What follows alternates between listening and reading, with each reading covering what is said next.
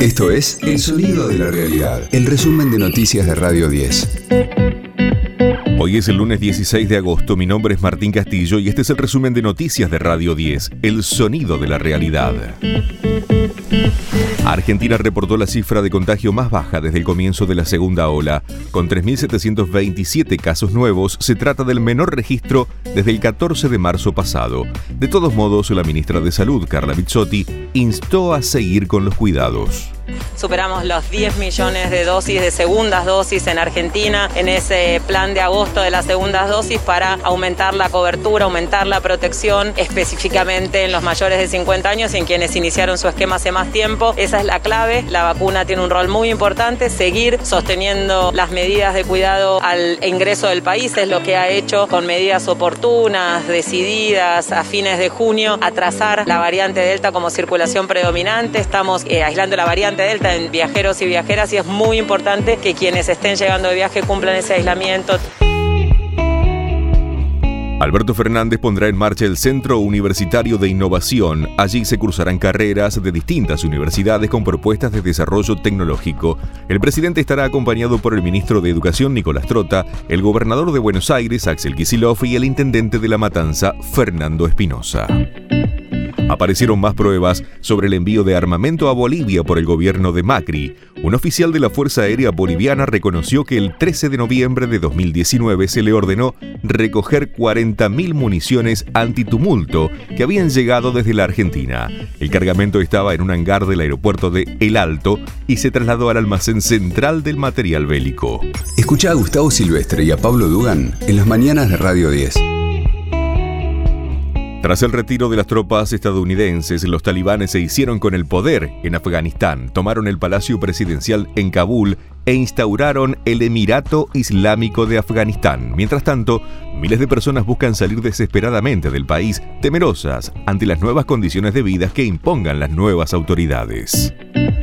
Fútbol, la sexta fecha del torneo de primera división se completa con tres partidos. Desde las 18 horas, Talleres recibe a San Lorenzo, a las 20.15 Lanús hará lo propio frente a Godoy Cruz y a esa misma hora, Defensa y Justicia se medirá con Sarmiento de Junín.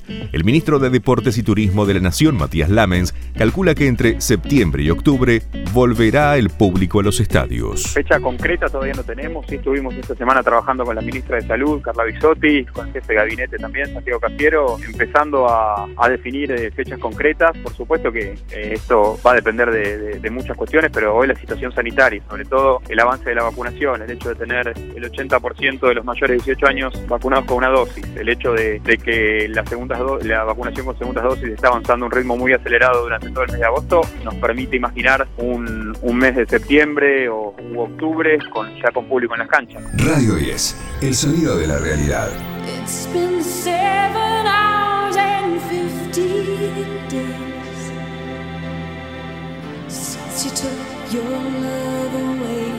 Sinead O'Connor recuerda su problemática vida en su nueva autobiografía.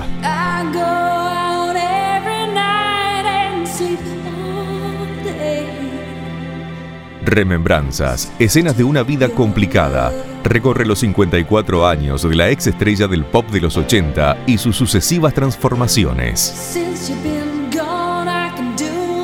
Tras soportar todo tipo de críticas por romper una foto del Papa en televisión, tuvo cuatro hijos con cuatro padres distintos, intentó suicidarse dos veces, se hizo monja y se convirtió al Islam. En el libro cuenta también su mala experiencia en casa de Prince, autor de su mayor éxito, Nothing Compared to You, a quien calificó como un ser tiránico, egocéntrico y abusador violento de las mujeres.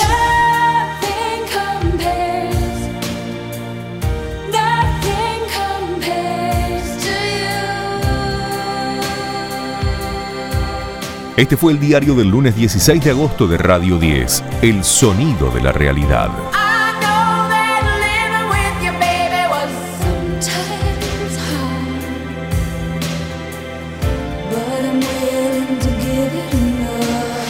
El resumen de noticias de Radio 10. Seguimos en redes y descarga nuestra app.